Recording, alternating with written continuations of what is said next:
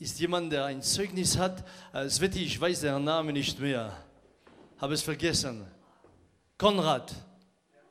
Kumrad. Kumrad. Kumgrad.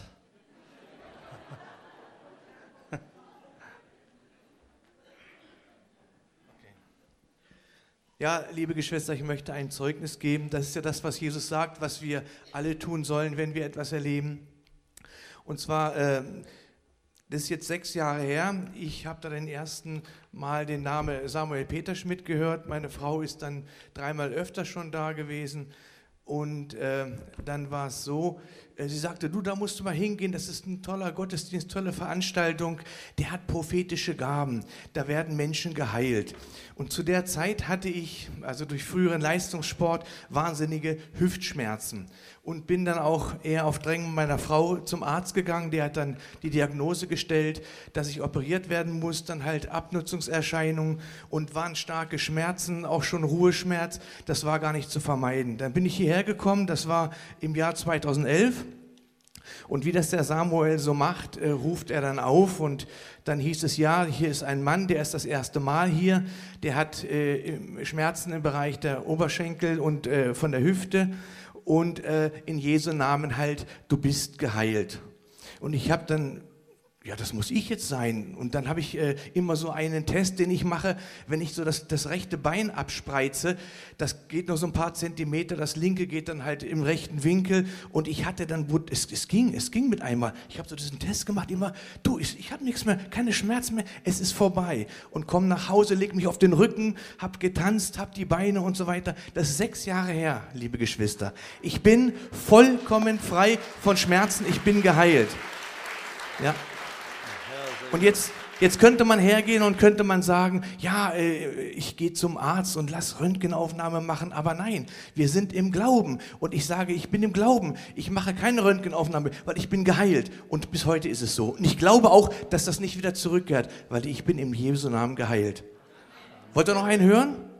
Es geht um meinen jüngeren Bruder, der hat ähm, Pech gehabt und ist praktisch im Winter, ist er gestürzt. Im Garten sind so Betonstufen und so unglücklich, dass er sich das, äh, im, am rechten Bein die ganze Muskulatur durchtrennt hat und wir haben miteinander gesprochen dann und äh, kannst du vorbeikommen und für mich beten? Ich bin hingefahren und äh, habe dann auch Liederbücher mitgenommen. Wir haben zusammengesessen in der Familie, wir haben Lieder gesungen, wir haben den Herrn gelobt und haben ihn gepriesen und dann habe ich ihm die Hände aufgelegt und habe gebetet für ihn.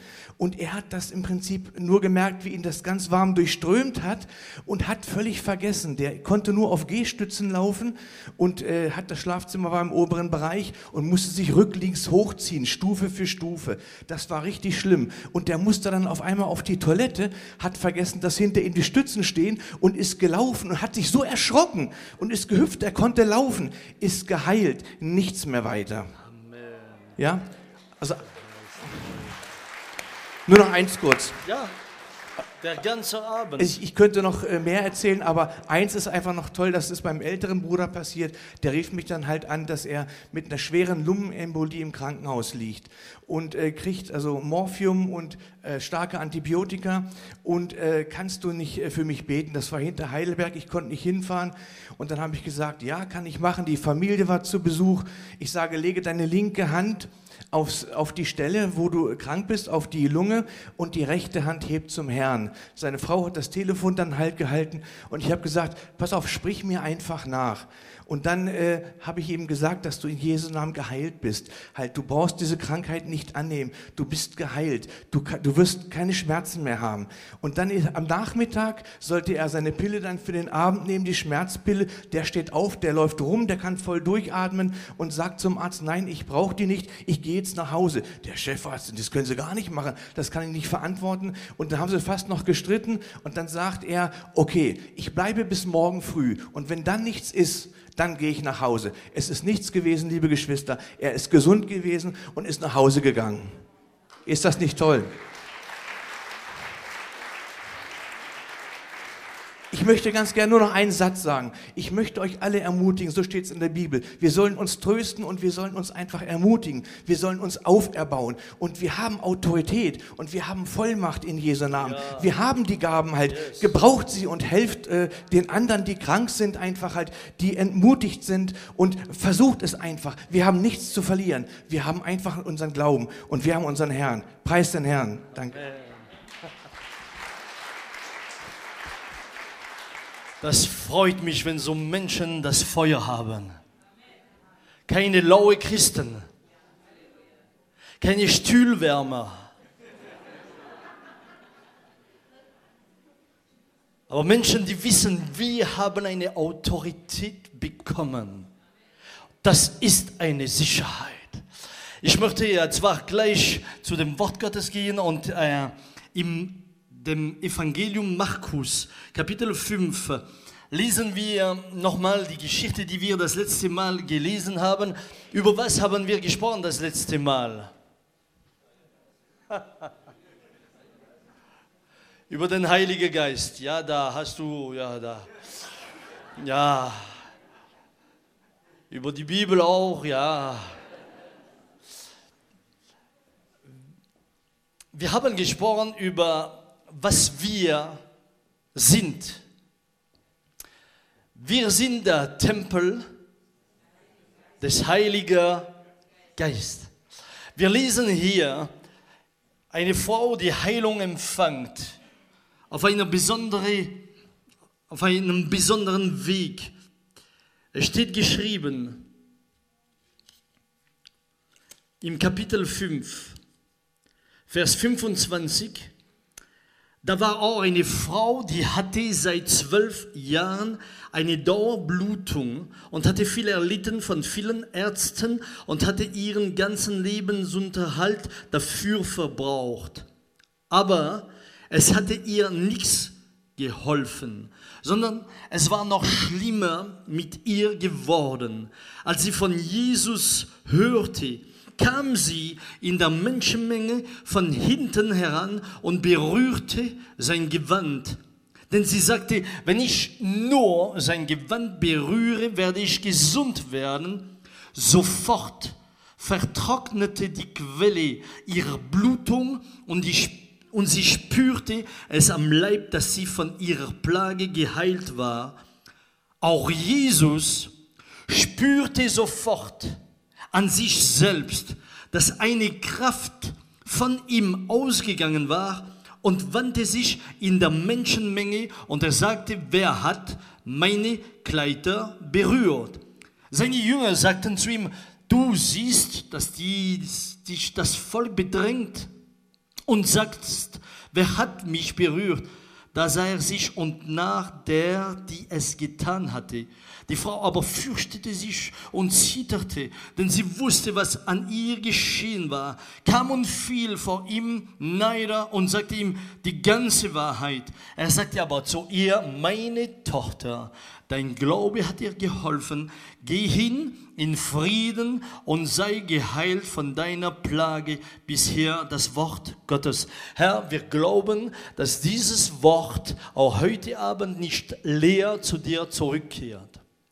Wir glauben, dass wenn das Wort verkündigt wird, dieses Wort auch, Herr, denen, die das hören, Hilfe bringt, dass der Glauben durch das Wort wachsen kann. Herr, der Glauben kommt von dem, was man hört, so dass was man hört vom Wort Gottes kommt. Und wir wollen das Wort Gottes hören. Nicht so als eine Theorie, wir wollen das Wort Gottes aufnehmen als lebendige Botschaft, die uns Mut und Kraft gibt, vorwärts zu gehen im Glauben an dir.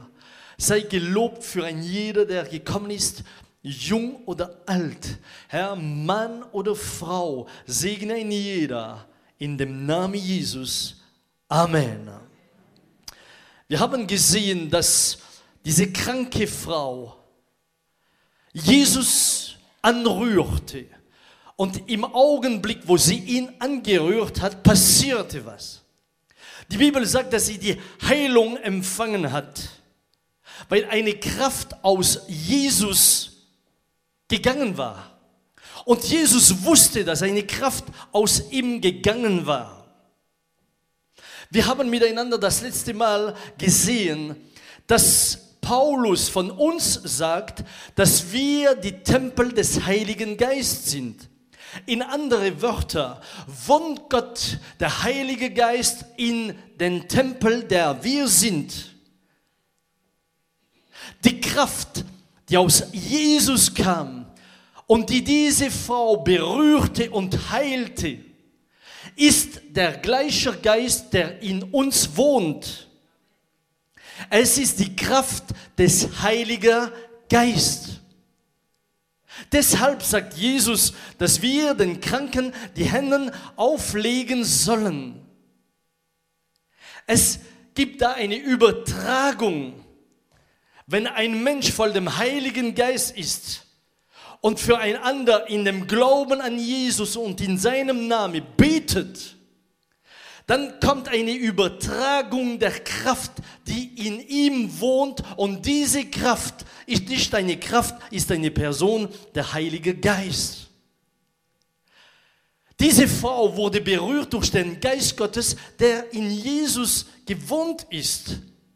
Meine Lieben, bevor Jesus von der Wüste zurückkam nach seiner Taufe und erfüllt geworden ist von dem Heiligen Geist, hat er niemand geheilt und kein Dämonen ausgetrieben. Er war schon Gott. Er war immer Gott. Jesus war, war Gott auch als Mensch auf der Erde. Er war völlig Gott und völlig Mensch. Aber er fing an zu wirken, zu heilen, zu befreien, vom Augenblick ab, wo der Heilige Geist über ihn gekommen ist.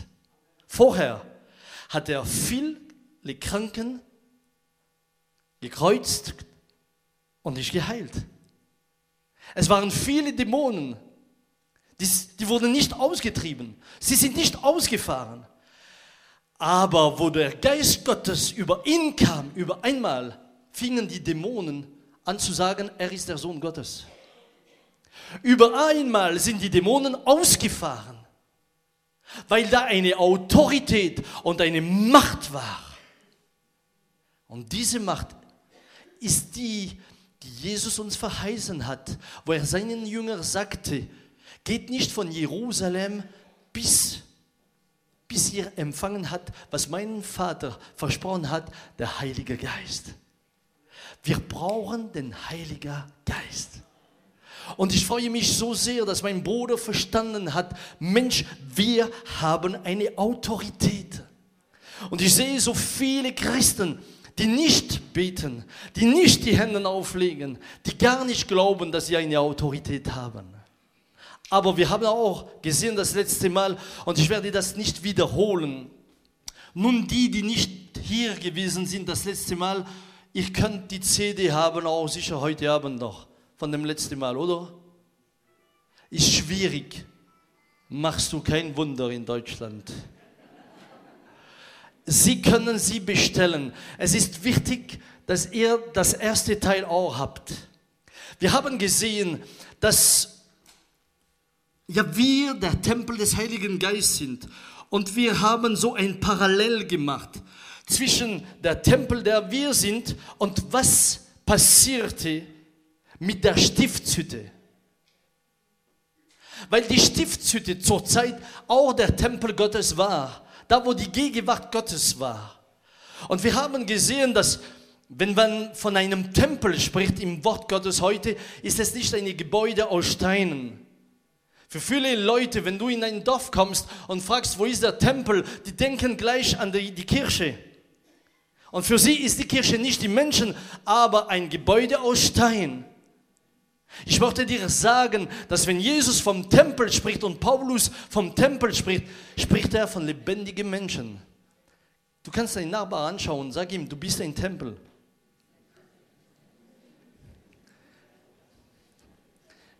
Es gibt kleine Tempels, es gibt Kathedralen unter uns, Es gibt Kapellen. Aber egal, Kathedrale, Kapelle oder was du willst, du brauchst den Heiligen Geist, um dass er dich erfüllt. Dann haben wir gesehen, dass ja die Stiftshütte nicht so irgendwie aufgebaut geworden ist. Moses musste die Stiftshütte aufbauen nach dem Muster. Er konnte nicht so nach seiner eigenen Idee das so aufbauen, wie es ihm gefallen hätte. Er musste es tun, wie Gott es ihm gezeigt hatte. In andere Wörter, wenn wir der Tempel des Heiligen Geistes sein wollen, dann können wir mit unserem Leben nicht tun, was wir wollen. Dann müssen wir unser Leib, unser Leben so führen, wie Gott es will. Warum sind so viele Christen schwach? Warum haben so viele Christen keine Macht? Warum können sie nur ein wenig singen und dann ist es fertig? weil sie gar nicht verstanden haben, dass sie sich nicht mehr selbst gehören, sondern sie gehören Gott. Wenn Gott der Besitzer ist, dann bin ich nicht mehr der Meister. Hallo. Was erzählt dieser Franzos? Wir waren so ruhig. Ja, hallo, es gibt keinen zwei Besitzer. Oder er ist der Besitzer oder ich bin es. Wo, wo Jesus in den Tempel Jerusalem kam, sagte er den Juden, was habt ihr aus dem Haus meines Vaters gemacht? Er hat nicht gesagt, was habt ihr aus dem Haus des Herodes, der das, den Tempel vergrößert hatte, gemacht? Er spricht nicht von Herodes, er sprach von dem Tempel als das Haus seines Vaters. Und heute kommt er und sagt dir, mein Lieber, wie heißt du? Peter. Ah, schön, ich bin der Peter Schmidt. Dir fällt nur noch ein Teil. ja, das weiß ich. In Deutschland, wenn du Peter rufst, kommen alle. Ist das Stadion leer. Ja, ja Peter, der, der, Gott spricht zu dir und sagt dir, Peter, du bist der Tempel des Heiligen Geistes und du gehörst dir nicht mehr selbst, aber du gehörst Gott. Das bedeutet, dass die Prioritäten in deinem Leben sich verändern werden. Bedeutet auch, dass du Sachen nicht mehr tun wirst, die du getan hattest vorher. Weil du dir nicht mehr selbst gehörst, du gehörst dem lebendigen Gott. Nun herrscht er jetzt über dein Leben. Wie viele Christen, ich möchte euch fragen, Mensch, konnte Gott jeder Abend alles zuschauen, was er im Fernsehen zuschaut? Gib mir keine Antwort. Jedes Mal, dass du am Telefon bist und über jeden, jemanden sprichst, kann Gott da mithören. Hallo, Wisst ihr, das ist die Frage. Wir wollen alle, ich sehe viele, viele Menschen, die kommen und die mir sagen, ja, wir wollen, wir wollen diese, wir wollen diese Autorität, wir wollen auch, dass die Kranken geheilt werden, wir wollen auch, dass die Dämonen ausgetrieben werden, wir wollen, dass das Reich Gottes vorwärts geht, aber sie benehmen sich so, dass der Geist Gottes sie nicht erfüllen kann. Du kannst nicht machen mit deinem Leben, was du willst und auf der anderen Seite sagen, Gott, du musst in mir wohnen. Er kommt in einer Wohnung, die bereitet ist für ihn. Und nicht irgendwie eine Wohnung, wo ich tue, was ich will und er muss reinkommen. Wenn ich bei mir zu Hause bin, ist meine Frau der Meister im Haus. Hallo? Da muss ich meine Schuhe ausziehen, meine Socken gut da können die Kleider nicht am Boden sein. Da, da, da ist Ordnung. Und Mensch, wenn ich das nicht tue, hey, da fängt es an zu pfeifen. Ne? Sie ist der Meister im Haus. So Gott der Meister ist, Und so du das verstanden hast, sagst du, oh Herr, ich will nicht mehr leben nach meine, meine Gedanken, aber nach deinem Willen. Schaut, was schlimm war in Jerusalem, ist, dass weil, weil die, die im Tempel waren, mit dem Tempel, ein Haus des, äh, une Maison de Voleur, wie sagst du das? Ein Räuberhaus gemacht haben. Mit der Zeit kamen die Feinden rein. Wenn der Geist Gottes nicht mehr da ist, dann kommt der Feind. Vergiss es nie. Aber das Haus wird nie leer bleiben. Ich habe Christen, äh, gläubige Menschen getroffen, die hatten zu tun mit bösen Geistern. Wenn das Haus nicht aufgeräumt ist, wenn der Geist nicht mehr im Haus ist, dann kommt ein anderer Geist. Und das sagt Jesus. Wenn jemand befreit wird und das Haus nicht erfüllt wird, dann kommt der Böse mit sieben Schlimmeren auch. So ist es. Nun, heute Abend ist das nicht mein Thema. Mein Thema ist, dass wir der Tempel sind, aber dass wir auch erleben dürfen, was wir jetzt sehen werden, müssen wir auch ein Tempel haben, ein Haus, das für Gott bereitet ist. Ein heiliges Haus. Ein Haus, in dem welches Ordnung ist. Ein Haus, das gefällt dem lebendigen Gott. Ein Haus, in dem welche der Heilige Geist sich freut. Freut sich der Heilige Geist in dir. Stille Gemeinde heute Abend. Wisst ihr, wenn der Heilige Geist in euch wohnt, das spüren die Leute. Du, du, du brauchst nicht reden. Es passiert was. Ich erinnere mich, ich war mal, wo, wo wir noch die, die Kinder klein hatten. Jetzt kommen sie mit ihren eigenen Kindern. Aber wo wir die Kinder klein hatten, wir hatten sechs Kinder. Und äh, wir gingen mal so, so auf einen Spielplatz und da haben wir ein wenig Zeit verbracht auf dem Spielplatz und dann gingen wir wieder zurück. Ich musste wieder weiter und wo wir im Auto gesessen sind, dann habe ich die Kinder gezählt. Ich wollte nie einer vergessen. Weißt du, wenn du sechs hast, da hast du immer einer, der herumspaziert irgendwo. Und da saßen wir ins Auto, meine Frau war im Auto, ich war, ich war auf dem Starten und über einmal habe ich gezählt und da waren nur fünf. Bin ich wieder aus dem Auto gegangen und ging wieder in, an den Spielplatz und der, der spielte noch weiter. Plötzlich kam eine Frau zu mir, die da war. Und über einmal schaut sie mir in die Augen und sagt mir, was haben Sie? Sie haben etwas Besonderes in den Augen. Sie haben etwas, das ich verspüre. Und ich war, wisst ihr, ich war da, um den Jungen zu holen. Und da, da sagte sie mir, diese Augen, die haben Impact über mich. Ich dachte, Mensch, wenn nur meine Frau dasselbe erleben würde.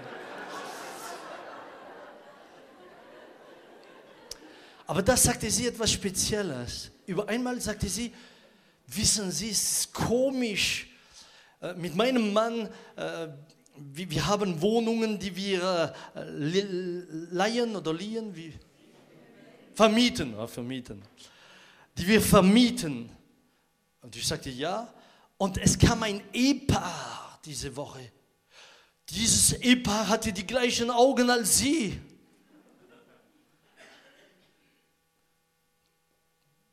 Dann sagte ich, ja, konnte ich vielleicht den, den Namen wissen. Und dann sagte sie mir, sie nennen sich so und so. Und dann könnte ich dieser Frau sagen, die zwei sind Mitglieder unserer Gemeinde. In, einer Stadt von 200.000 Menschen hat diese Frau in der gleichen Woche die gleichen Augen getroffen. Aber es waren nicht die Augen. Weißt du, wenn, Jesus, wenn der Heilige Geist in dir ist, ab und zu kommt er hoch und schaut durch die Fenster.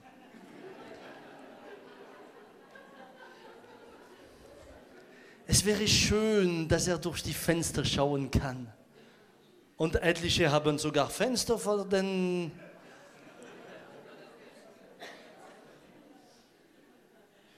Das ist so fantastisch. Und das fabrizieren wir nicht. Wir haben keinen Verdienst daran. Wir können nicht sagen, ja, das ist, weil wir besser sind. Nein. Nein, da wo offene Herzen sind, da wo Menschen sind, die brennen sind für Jesus, die ihm dienen wollen, auch wenn sie nicht perfekt sind, da kommt der Geist Gottes. Er füllt sie. Und über einmal erlebst du, was der Bruder erlebt hat. Und über einmal wird das christliches Leben interessant. Jetzt möchte ich weitergehen. Die Stiftshütte war kein Gebäude, die Stiftshütte war nur ein Zelt, das wisst ihr. Das war die Stiftshütte. Die Stiftshütte war nur ein Zelt. Warum? Und ich finde das so, so, so interessant.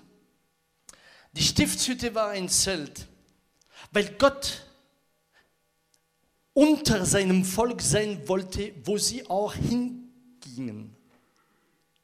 Wisst ihr, zu dieser Zeit hatten die Völker viele Götter. Und diese Götter waren oder angehängt an einem Fluss oder an einem Baum oder es war ein Berg. Aber wenn das Volk gegangen ist, blieb der Berg auf dem Platz.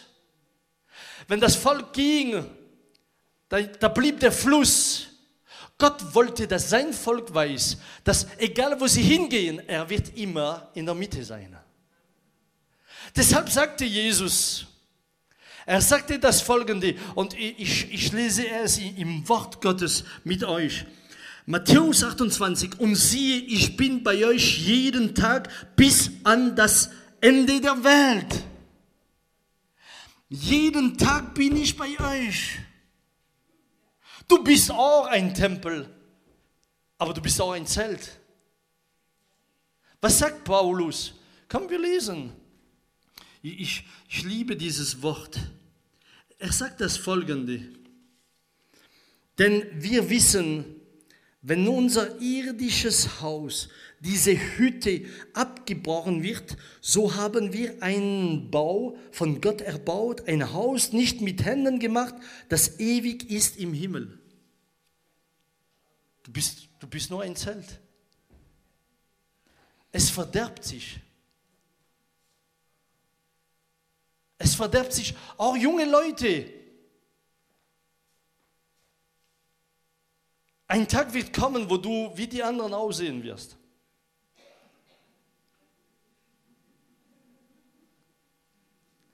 Wisst ihr, ich komme als in Häuser und da über einmal sehe ich die, die, das Foto vom Ehepaar, wo es geheiratet hat. Und da sage ich mir, das ist, das ist falsche Publizität. Die sehen gar nicht mehr so aus. Wir verändern uns. Wir sind in einem verbrechliches Leib. Der Geist Gottes und Gott wohnte in einer, in einer Hütte, in einem Zelt. Heute wohnt der Geist Gottes in einem Zelt. Wir sind zerbrechlich. Alles geht herum. Wir bleiben nicht ewig. Wenn wir 20 sind, dann haben wir das Gefühl, Mensch, wir können auf den Höhen, Bergen klettern. Wir sind stark. Sind da junge Leute von 20 Jahren? Oder, oder jünger oder älter? Mach mal deine Hallo, Schau mal jetzt die Alten an, weil du bald so aussehen wirst.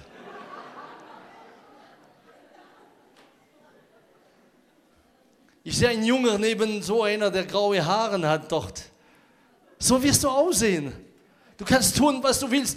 Weißt du, meine Kinder, die schauen mich als an, als wenn ich wie alt, immer alt gewesen wäre. Ich habe ihnen schon gesagt, hey, ich bin nicht alt auf die Welt gekommen. Ich war auch jung. Aber das Leib ist zerbrechlich. Mit 20 hast, hast du Zähnen, du kannst die Nussen brechen. Mit 70 hast du die Zähne im Wasser.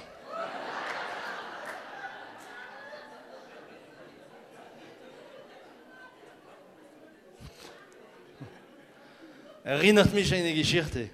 Kann ich eine Geschichte erzählen? Mein Opa, seine, seine alte Frau im Bett. Und dann legte er im Bett und die Oma sagt, Hallo Josef, erinnere dich, wo wir jung waren, bevor ich eingeschlafen bin, da kamst du so in die Haare und hast mich gestreichelt.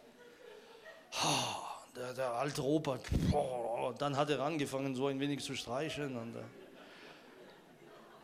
dann sagt sie, weißt du, Josef, wo wir Junge waren, da kamst du auch in die Necke, hast du mir so gekitzelt und oh, dann hat er gekitzelt. Und, und einmal sagte sie, ja, Josef, erinnere dich, dann kamst du noch und hast mir so die Ohren gebissen.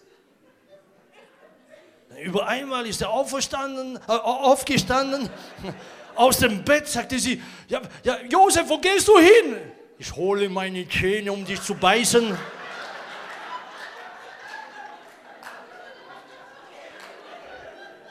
Ja, hallo, so, so ist das Leben. Und wisst ihr, was mich so bewundert, ist, dass der lebendige Gott mit seinem Geist in so einem sprechliches Leib hineinkommt und mich brauchen will. So brechlich, dass ich bin. Ich sehe, wie mein, mein, meine Mutter wurde 85 gestern. Sie wurde geheilt durch ein Wunder vor Jahren. Sie war 29. Dass sie heute noch lebt, ist ein Wunder. Mein Vater ist, wird 90. Aber heute noch betet er für Kranken und die Menschen werden geheilt. Egal der Alter, der Heilige Geist, ich habe eine gute Nachricht, der Heilige Geist wird nicht alt. Er ist nicht Rentner. Der Geist Gottes ist immer am Höhepunkt seiner Macht, seiner Kraft, seiner Liebe. Und du bist erfüllt mit diesem Geist. Eine glaubt daran, Mensch. Danke, Schwester, für deine Ermutigung. Helfe den anderen auch. Eine Hütte. Paulus sagt, dass in dieser Hütte der Geist Gottes wohnt. Und ich will den Vater bitten und er wird euch einen anderen Tröster geben, dass er bei euch sein in Ewigkeit, sagt Jesus. Den Geist der Wahrheit, den die Welt nicht empfangen kann, denn sie sieht ihn nicht und kennt ihn nicht. Ihr kennt ihn, denn er bleibt bei euch und wird in euch sein. Das sagt er zu den Jüngern. Er ist bei euch, aber die Zeit kommt, wo er in euch sein wird. In euch. Nicht mehr nur bei euch, aber auch in euch. Die Stiftshütte, und ich mache diesen Parallel, die Stiftshütte war immer an diesem Platz. Die Stiftshütte war immer in dem Zentrum des Volk Gottes. Nicht an einer Ende, immer im Zentrum. Immer im Zentrum so viele Christen, die haben Jesus im Zentrum nur am Sonntagmorgen zwischen 10 und 11. Und wenn der Gottesdienst ein wenig länger wird, dann schauen sie schon die Uhr. Und dann bewundern sie sich, dass nichts passiert in ihrem Leben. So du der Tempel des Heiligen Geistes bist, so hast du auch den Wunsch, dass Jesus immer im Zentrum bleibt. So ist es deine Motivation. So ist es dein Wesen zum Leben. Ja, so extrem kann man nicht sein, das sieht so fanatisch aus. Hat nichts mit Fanatismus zu tun. Hat zu tun mit dem, dass man verstanden hat, dass Gott der erste Platz haben soll, kein anderer. Und es gibt keinen anderen Platz für Gott. Er ist am ersten Platz oder ist nicht. Du kannst dir lang vorstellen, dass du tun kannst, was du willst. er ist am ersten Platz oder nicht. Er ist König über alles oder gar nicht König. Wir wollen immer teilen. Wir denken immer, dass wir auf zwei Wegen können, gehen können. Wir denken immer, dass wir auf zwei Stühle sitzen können. Ist nicht möglich. Du musst eine Entscheidung treffen. Entweder bist du brennend oder du bist kalt. Das sagt Jesus. Entweder kalt oder, oder brennend, aber nicht lau. Lau wirst du rausgespuckt. Im Zentrum. Die Stiftshütte war im Zentrum. Jeder, der rauskam von seinem Zelt, konnte die Stiftshütte sehen. Und jedes Mal, dass sie hinauskamen, konnte Israel danach denken, Gott ist unter uns. Gott ist mit uns. Und weil Gott mit uns ist, ist alles möglich. Kannst du das glauben? Und wenn Gott mit uns ist, ist alles möglich. Letztens habe ich etwas Schönes erlebt. Ich sagte das meinem Freund vorher. Ähm, wir haben vergrößert, aber die Gemeinde, die, die, der Saal ist wieder voll und äh, es fehlt uns auch am Platz äh, für, für, für, für, zum Aufräumen und so weiter. Und äh, da wurden 40 Garagen verkauft, nicht weit von uns. Und ich dachte, Mensch, das wäre eine Möglichkeit, das zu kaufen, dass wir Platz haben, um alles aufzuräumen, das wir auch ähm, haben. Und ich ging, um das ein wenig zu, hand, zu, zu, zu, zu machten. Ich mache ich mach, ich mach das gerne. Ich mache das gerne, wenn ich in den Araberländern bin oder in Afrika, da, da kannst du handeln. Handel mache ich gerne. Und da habe ich gehandelt für diese Garage, die kosteten 3000 Euro eine Garage und habe gehandelt, bis am Ende hatte ich sie für 2000 Euro die Garage, ein Drittel weniger. Da war ich froh. Ich dachte, Herr, wir sparen dein Geld. Ich denke immer so, ist nicht mein Geld, ist das Geld Gottes. Aber wir hatten so gut den Preis gemacht, dass wo die Stadt das gesehen hat, die Stadt die Garage gekauft hat. Keine Garage mehr. Jetzt haben sie mich kommen lassen und sagten, Herr Peter Schmidt, wir wissen, ihr bauen Platz und leider, ich sagte, ihr solltet mindestens ein Prozent geben. He? Ich habe für euch gemacht. Und dann sagten sie, hören Sie, wir haben da ein, eine Kaserne, Feuerwehrkaserne und noch äh, das äh, Polizeihaus oder wie sagt ihr, Kommissaria? Ja, und noch ein Gebäude, das könnte vielleicht euch gefallen. Aber natürlich, das war teuer. Dann habe ich das angeschaut, 1300 Quadratmeter und so. Ich dachte, wow, das wäre schön, noch besser als die Garage. Und dann kommt er mit dem Preis 410.000 Euro.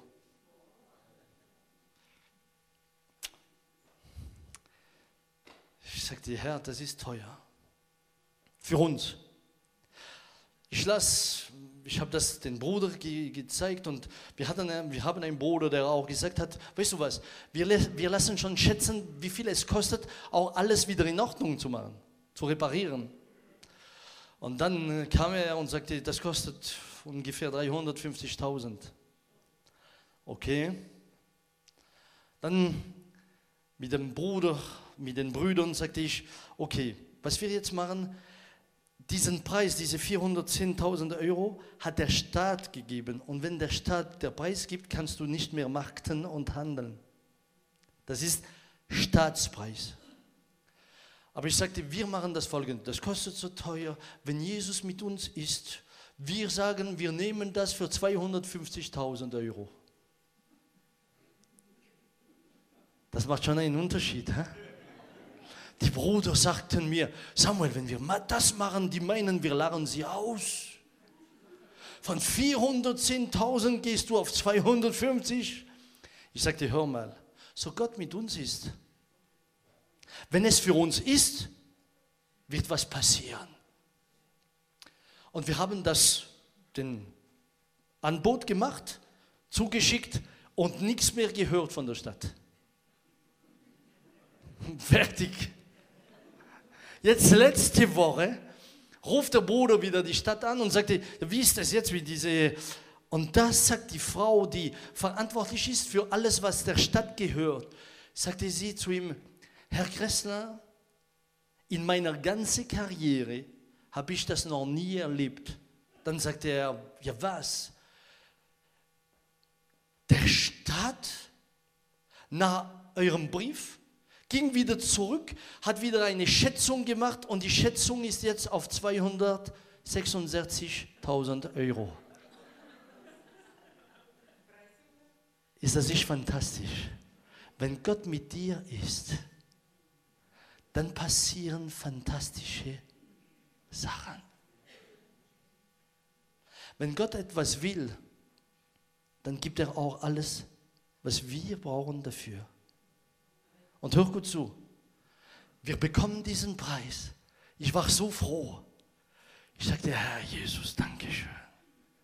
Wenn er, wenn er handelt, dann ist es gut. Und schaut, in der gleichen Zeit gibt uns eine Frau fast die Summe, das alles zu kaufen.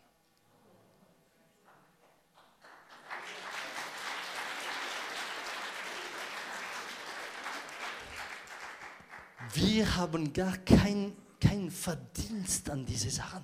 Wir können nur sagen, wie groß ist der Herr. Wie groß ist der Herr. Was er bestellt, das bezahlt er auch. Und was er nicht bestellt, lasst die Finger von. Wir wissen, der Geist Gottes wohnt in uns. Wo wir hingehen, ist er bei uns. In dem, was wir tun für ihn, ist er in der Mitte. Herr, wir wollen dich in der Mitte haben. Ich, ich, wünsche mir, wenn du nach Hause gehst, jung oder alt, Mann oder Frau, dass du sagst, Herr Jesus, du sollst in dem Zentrum sein meines Lebens. Und dann ging es weiter. Die Stiftshütte, wisst ihr, die Heiden hatten auch Tempels. Aber die Tempels des Heiden waren Tempels, die aus Gold waren. Schöne Tempels, die die Augen angezogen haben. Die Stiftshütte hatte nur eine Delfinhaut drüber. Weißt du, wie das aussieht? Grau. Es sieht gar nicht speziell aus. Gar nicht speziell schön. Und wo ich das gelesen habe, hat das mich so gefreut. Herr, Deine Kraft liegt nicht an dem, was die Menschen sehen von außen her, aber an dem, was passiert im Herz. Wo Samuel den König Israels segnen sollte, kam er in dem Haus Jesaja und da war Eliab, schön, groß, stark. Der Prophet sagte sich, das muss der König sein. Und Gott sagt ihm, schau nicht das Äußerliche. Du schaust an das, was man sieht. Ich schaue ans Herz. Er ist es nicht. Bruder, Schwester, vielleicht bist du hier heute Abend und du sagst, was der predigt, das ist für alle, aber nicht für mich. Mich kann Gott nicht brauchen.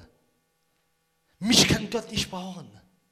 Ich sehe so aus, dass, dass die Leute lachen, wenn, wenn, wenn, ich, wenn ich mal zu einem Kranker gehen würde und ihm sagen würde, keine Angst, Schwester, keine Angst. Wo ich so getan hat, hat sie so getan.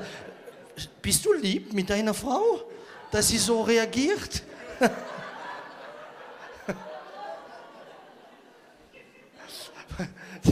Meine liebe Dame.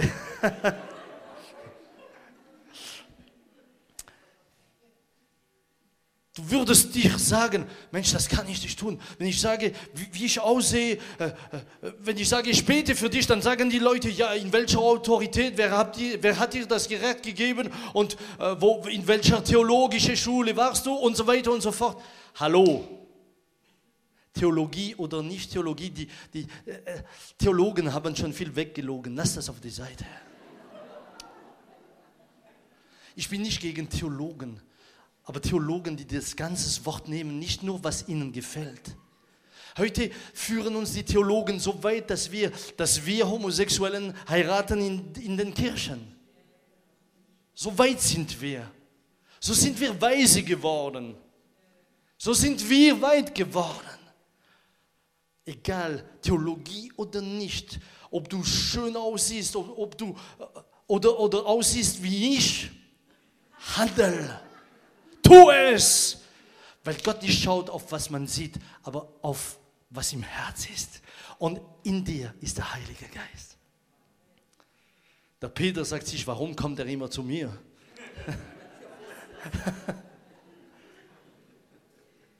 Sag deinem Nachbar, hab Mut. Hab Mut. Jung, jung oder alt, hab Mut. Handel nach dem Wort. Glaube das Wort. Erinnere dich, dass du der Tempel des Heiligen Geistes bist und dass der Geist Gottes in dir wohnt, so du im Raum lassest. Und wenn er da wohnt, dann ist da alles möglich. Die Stiftshütte war auch, ich gehe weiter damit, nicht nur im Zentrum des, des, äh, du Camp, des Lagers, nicht nur im Zentrum des Lagers, es war auch das Ort, in dem welche Gott gesprochen hat. Es war auch das, Wort, das Ort der Anbetung. Anbetung, Anbetung. Heute, heute habt ihr das schon festgestellt, auch in viele Gemeinden. Heute kennst du die Gemeinde, weißt du aus welchem Grund? Musik und Lobpreis. Heute sagt man, das ist eine gute Kirche oder das ist eine gute Gemeinde, weil gute Musik ist.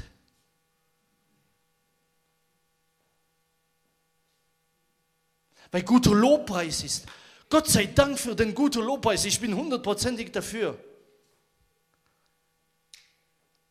Aber heute singen die Christen viel und beten wenig. Hallo. Und wenn sie singen, wenn sie singen, da liegen sie auch viel. Weil sie singen Sachen, die, nicht, die sie nicht glauben und die sie nicht tun. Wie viel Mal wird gesungen und gelogen? Man singt Sachen, die man nicht tut. Man singt Sachen, die man nicht glaubt. Gott sucht Tempel des Heiligen Geistes, die auch Menschen sind, die in Beziehung sind mit Gott. Die nicht nur eine Atmosphäre suchen. Heute äh, kommt man in der Gemeinde und dann muss es, äh, es muss, muss Atmosphäre sein. Die Atmosphäre wird der Geist Gottes schaffen in dir.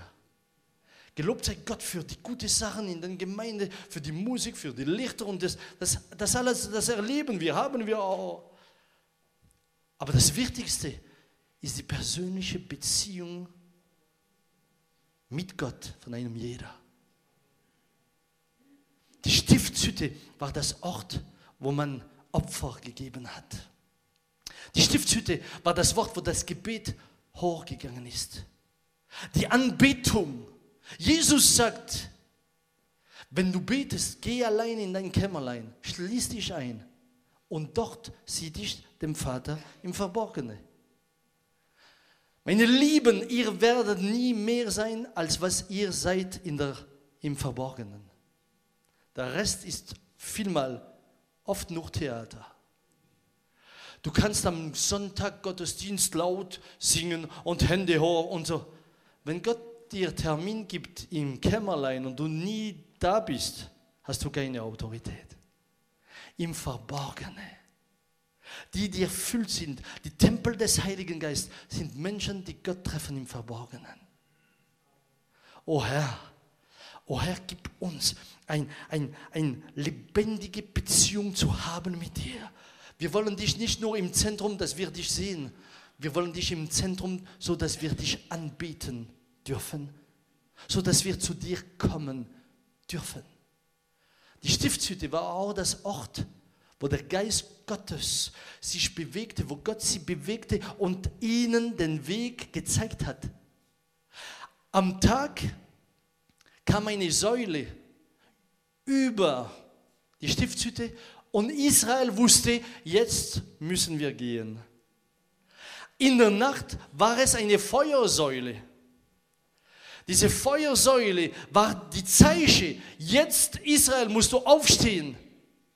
Und du wirst nicht hingehen, wo du willst, aber du wirst mir nachfolgen. Verstehst du das? Wisst ihr, liebe Brüder und Schwestern, ich, ich liebe euch von ganzem Herzen. Wenn ich euch das erkläre, ist, dass ihr weiterkommt in eurem Glauben und Gott erlebt in einer Maße, wo ihr ihn noch nie erlebt habt. Wenn wir sagen, wir sind der Tempel Gottes, sind es nicht nur Wörter. Es muss da hinten eine Realität sein, in der welche, weil ich den Geist Gottes bin, kann Gott mich leiden, nicht mehr wie ich es will, wie er es will. Zeigt er mir den Weg. Zeigt er mir, was ich machen soll. Ich sage euch nicht, dass wir keinen Verstand haben und ihn nicht mehr brauchen. Wenn es zwölf kommt, brauche ich nicht die Stimme des Geistes, die mir sagt, geh essen. Ich habe den Magen dafür. Der fängt Krach zu machen. Sagt mir, es ist Zeit. Aber oft, oft leidet uns der Heilige Geist. Zeigt uns, wo wir hingehen sollen. Heute Abend ist am Fernsehen, ich sagte meiner Frau, Mensch, ich kann, ich kann nicht mehr dabei sein.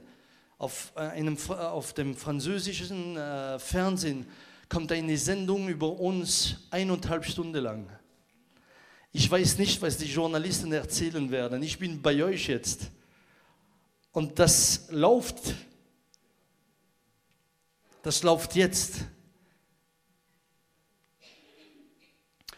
Und oft, oft, haben, oft waren sie, ähm, ja, die waren sehr aggressiv gegen uns. Oft. Und ich erinnere mich an eine Zeit, wo sie so, so böse Artikel geschrieben haben und so, und so weiter und so fort. Und wir waren in einer Zeit, wo sie schreibten, eine Sekte und so weiter, Gurus und auch, die haben geschrieben. Die sagten sogar, dass um dass wir die Hände auflegen, wollen wir jedes Mal 15 Euro und so. Oh. Aber die haben. Und weißt du, wenn du mal da rein, da, da, da rein steckst, ja, dann bist du drin und kannst nichts tun. Was willst du tun? Und in einer von dieser schlimmen Zeit ging mein Vater auf Besuch. Er war auf dem Weg im Auto und wenn er auf dem Weg war, er wollte jemanden besuchen, über einmal kommt der Geist Gottes, redet zu ihm und sagt ihm, kehr zurück nach Hause. Und er sagte, Herr Jesus, ich bin erst weggegangen. Was wird meine Frau sagen, wenn ich zurückkomme? Weil die Frauen immer Fragen stellen.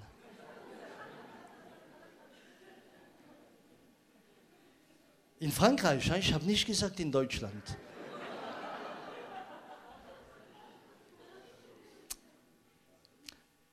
Und dann, dann hat er gekämpft mit dieser, mit, mit dieser Gedanke, kehr zurück. Und nochmal klar, kehr zurück. Dann ist er zurückgekehrt, kam nach Hause, kommt hinein, natürlich, meine Mutter, was machst du schon da? Sagte, der Herr hat mir gesagt, ich soll zurückkommen. Unsere liebe äh, Gattinnen zweifeln auch ab und zu. Was hat der Herr gesagt? Du sollst zurückkommen. Aha.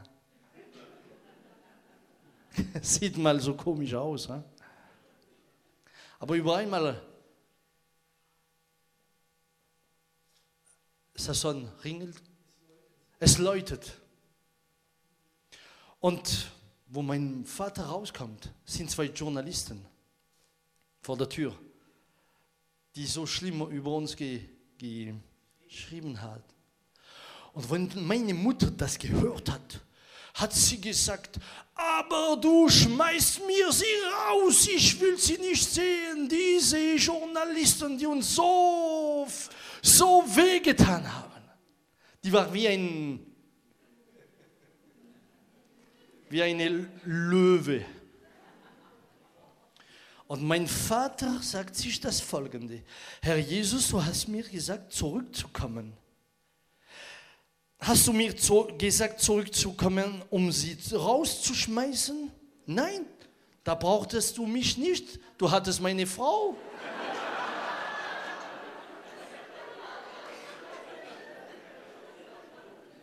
Ja, die hätte das gemacht, kurz und bindig, pang! Dann wusste er, wenn der Geist Gottes mich nach Hause gebracht hat, ist es, dass ich das Gegenteil tun soll. Und sagte, liebe Herren, kommen Sie hinein. Meine Mutter hatte Dampf. Sie hat sich zurückgehalten, weißt du. Aber das ist wie, wie diese, diese, diesen Kochhafen, der du zumachst, so der. Da war Druck.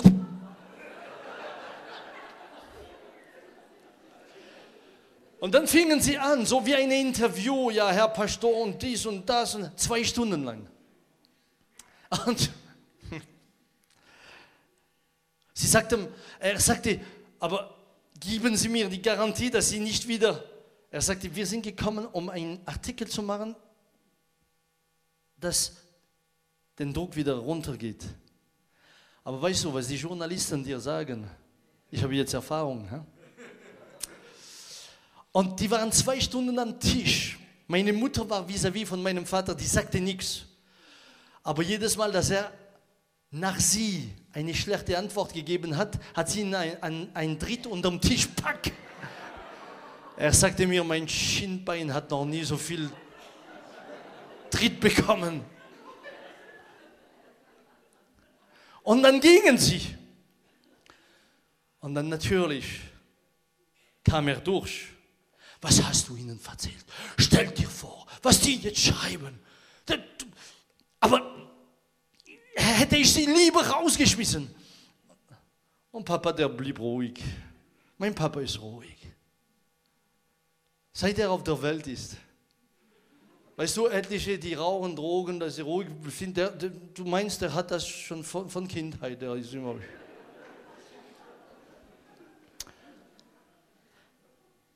an der Tag kam, in der Zeitung, ein, ein ganzes Blatt über uns mit Fotos.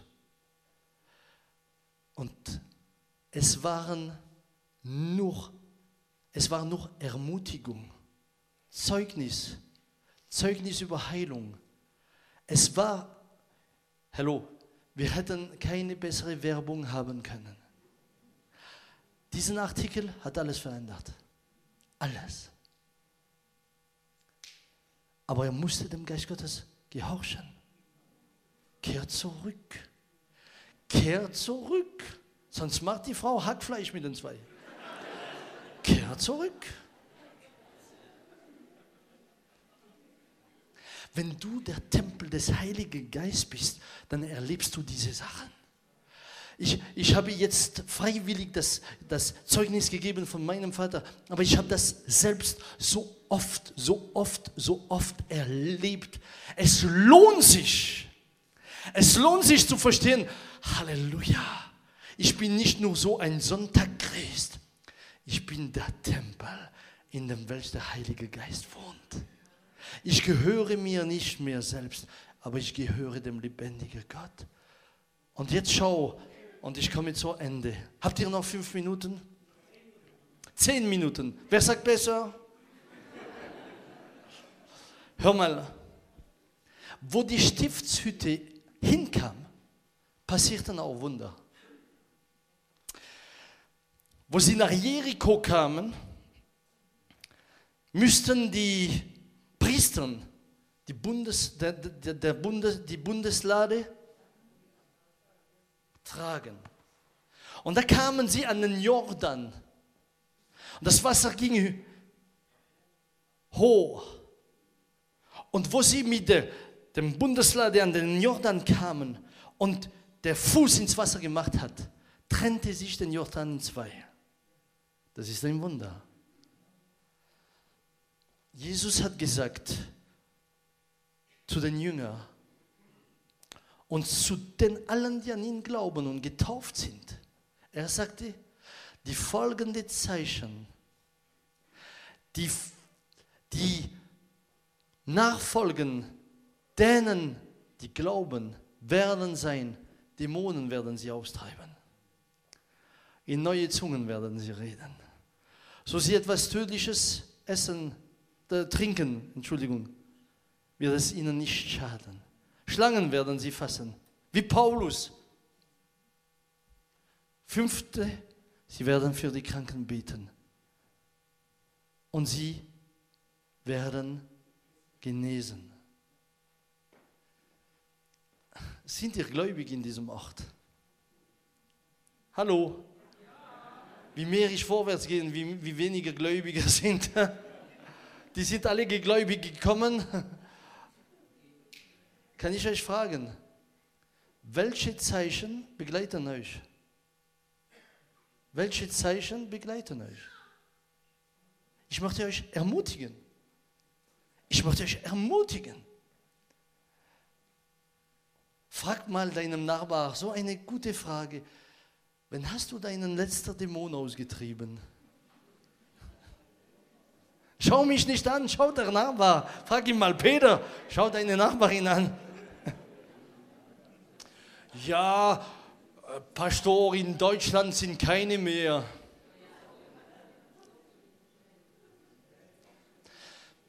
Versteht mich gut, ich klage niemand an. Ich möchte uns noch bis auf den Punkt bringen. Ja, ja, wo sind wir wirklich daran mit diesen Sachen? Was ist noch eine Realität in meinem Leben? Ist das nur noch Theorie?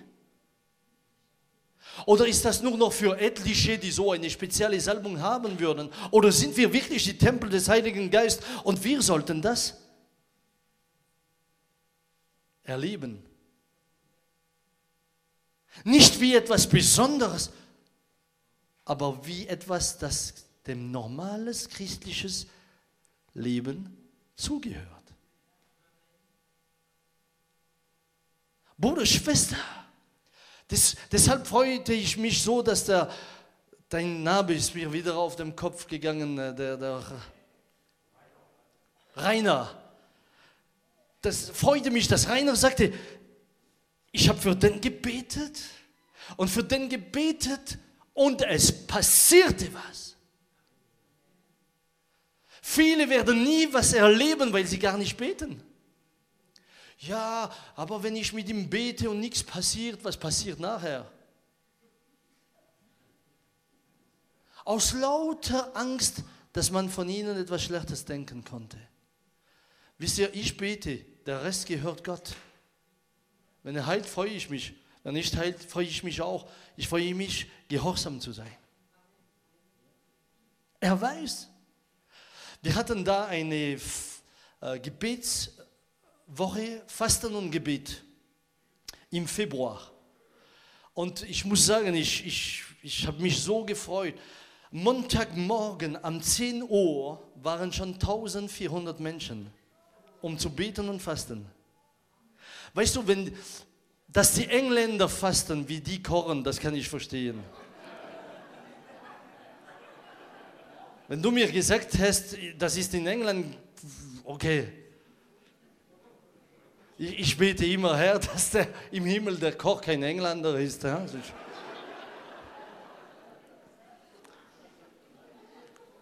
Aber in Frankreich, die Leute nehmen Ferien zu kommen.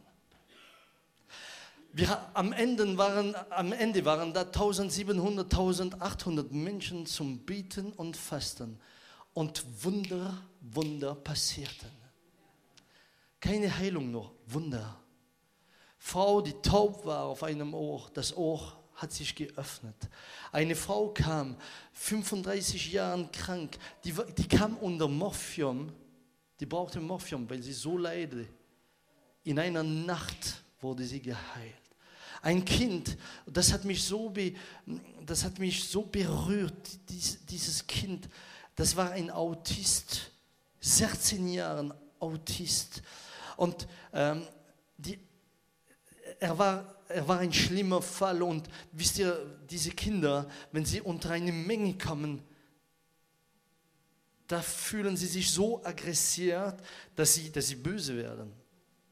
Und wenn mal 1800 Menschen sind da, da ist was los. Und, und, und der, der, die Mama hat ihn gebracht und der Junge wurde jeder Tag ruhiger. Jetzt gehen sie am Freitag wieder nach Hause. Der Junge mit 16 sitzt im Auto und über einmal sagt er, Jesus Christus ist mein Leben. Und da schaut sein kleiner Bruder seine Mutter an und sagt, Mama, seit wann redet er? Weil er noch nie gesprochen hat in 16 Jahren. Und die Mutter weinte und sagte, es ist das erste Mal. 16 Jahre nie gesprochen war das erste Mal, dass dieser junge Autist anfing zu reden. Bruder, Schwester, ich erzähle euch nicht kleine Geschichten, wir erleben diese Sachen. Und mein Gebet ist, oh Gott, oh Gott, dass diese Sachen auch passieren in ganz Europa. Überall. Weil wenn die Gemeinde die Gemeinde ist, wenn du der Tempel des Heiligen Geistes bist, wenn der Geist Gottes in dir wohnt, er hat sich seit der Zeit Jesus nicht verändert. Was die Aposteln, was die Jünger erlebten, das darfst du, das darf ich, das dürfen wir erleben. Nun lebten sie nach dem Wort. Wenn du die Bibel lesest und die Gemeinde anschaust, du kannst sehen, jeden Tag waren sie versammelt, um zu beten und zu loben. Jeden Tag. Nicht nur am Sonntag eine Stunde und nach einer Stunde schaut man die Uhr. Wir sagen, das wollen wir erleben, aber wir sind nicht bereit, den Preis zu bezahlen dafür. Viele wollen diese Sachen erleben. Erleben wollen sie sie alle. Aber der Preis bezahlen dafür, das wollen sie nicht. Du kannst nicht alles haben. Oder du willst ihn von ganzem Herzen und dann passiert es. Oder du willst auf zwei Wegen gehen, aber da, da wirst du immer ein frustrierter Christ bleiben. Und ich möchte so sehr, dass ihr nicht frustrierte Christen werden, aber fröhliche Christen. Das Letzte, die Feinden hatten die Stiftshütte genommen oder besser gesagt, der Bundlade mitgebracht. Die Bundeslade mitgenommen und sie haben die Bundeslade in der Tempel ihres eigenen Gottes gestellt. Was passierte? Am anderen Morgen, wo sie hinkamen, war ihren Götze umgefallen. Dann haben sie ihn wieder aufgerichtet. Tag nachher war er am Boden zerbrochen. Wo der Geist Gottes kommt, muss Satan fliehen. Ich sehe so viele Christen, die Angst haben, von den, vor den Dämonen, vor diese geistliche Welt. So viele Christen, die englisch, die, nicht englisch, ängstlich sind. Ich werde mir immer erinnern, was wir erlebt haben mit meinem Sohn. Wisst ihr, jetzt äh, ist er mit mir, Svetlana ist hier, äh, jetzt ist mein Sohn mit mir voll im Dienst. Er predigt das Evangelium, betet. Letztens war ich ich weiß nicht mehr in welcher Stadt, kam eine Frau, sagte mir, sagen Sie eurem Sohn Dankeschön, weil er ein Wort des Erkenntnis bekommen hat. Ich leidete schon zehn Jahre von einer Krankheit und wenn er das Wort bekommen hat, wurde ich geheilt. Aber diesen gleichen Sohn musste ich vor vier Jahren in die Psychiatrie führen. Dieser gleiche Sohn hörte Stimme, die ihm sagten, töte deine Eltern. Dieser gleiche Sohn hat in einer Nacht eine von unseren Tieren getötet, weil die, die, Stimme ihm sagte, töte. Wir haben ein Jahr erlebt, Hölle, Hölle auf der Erde. Ich konnte nicht verstehen, was passiert. Und ich sagte, Herr Jesus,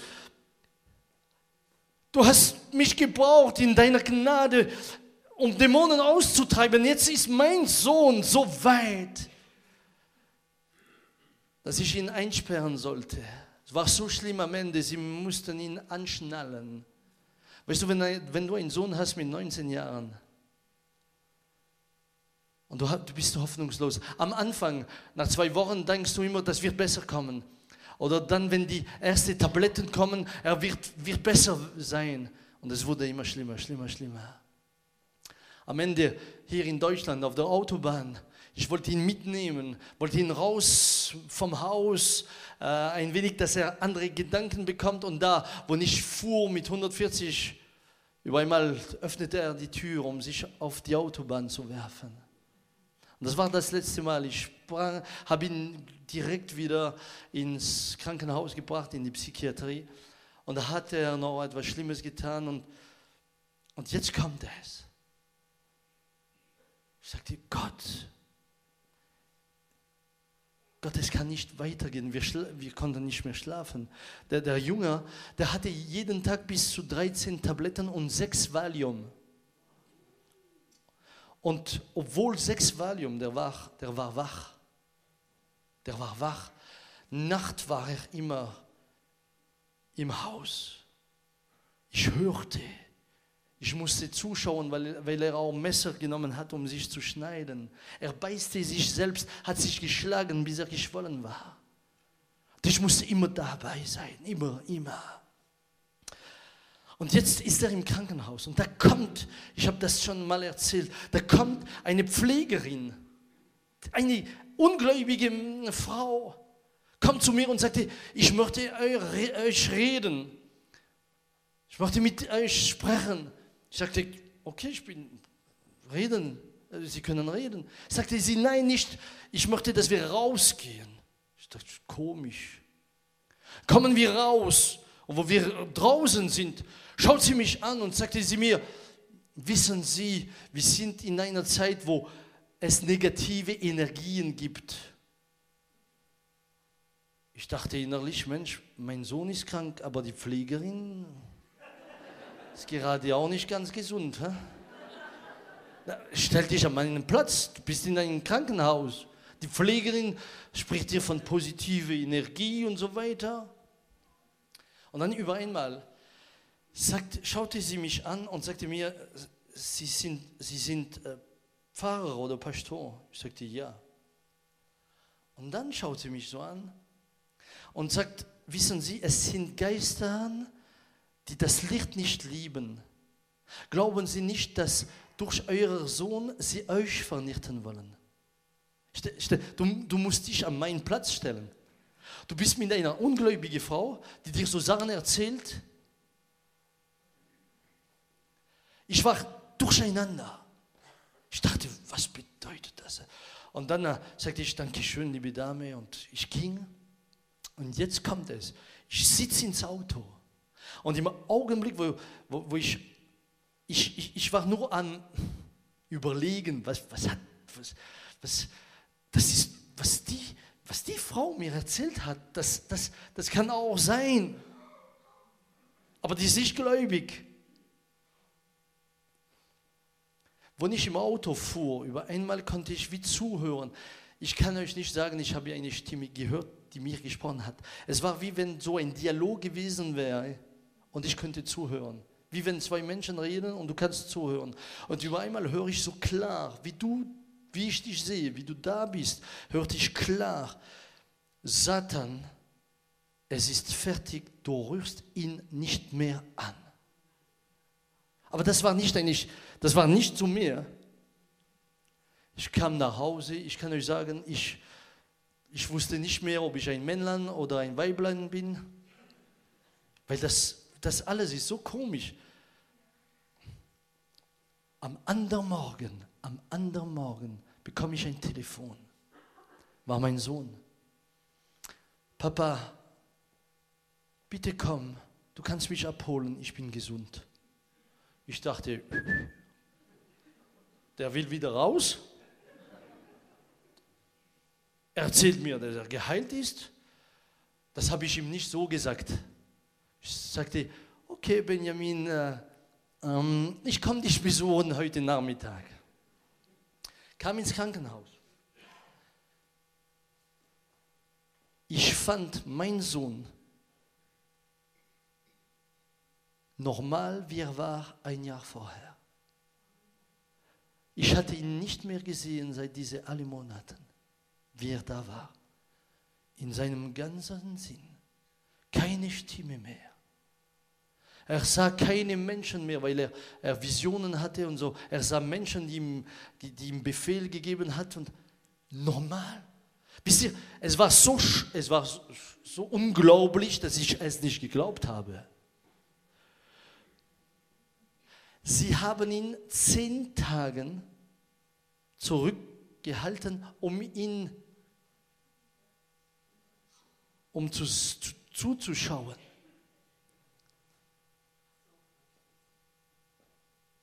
Er blieb gesund, kam raus. Ich, brauchte, ich, ich, war, ich war so traumatisiert durch dieses Jahr, ich brauchte Monaten, um es zu fassen. Jedes Mal, dass er in eine Ecke geschaut hat, kamen wieder Ängste bei mir. Ich dachte, es fängt wieder an.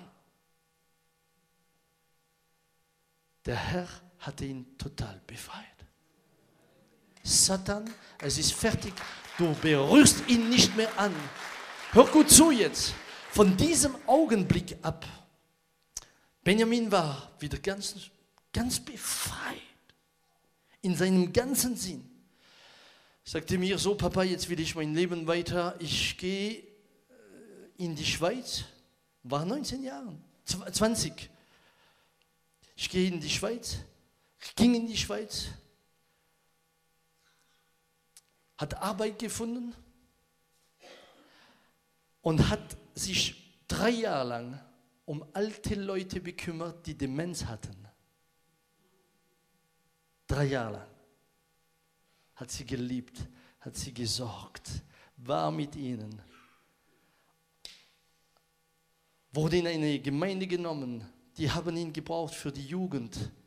Und jetzt arbeiten wir miteinander wenn der, wenn der Geist Gottes da ist, muss der Teufel fliehen.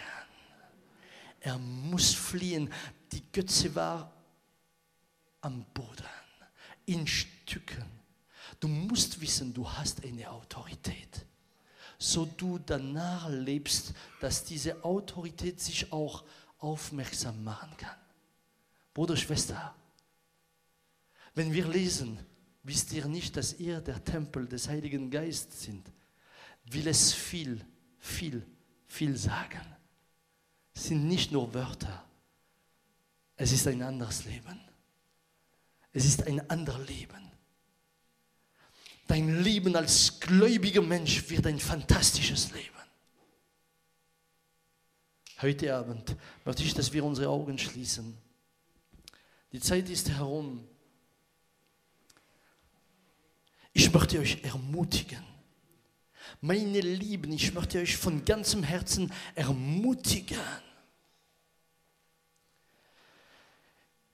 Ich lade die, die, die, die das erste Teil der Botschaft nicht haben, sie zu nehmen.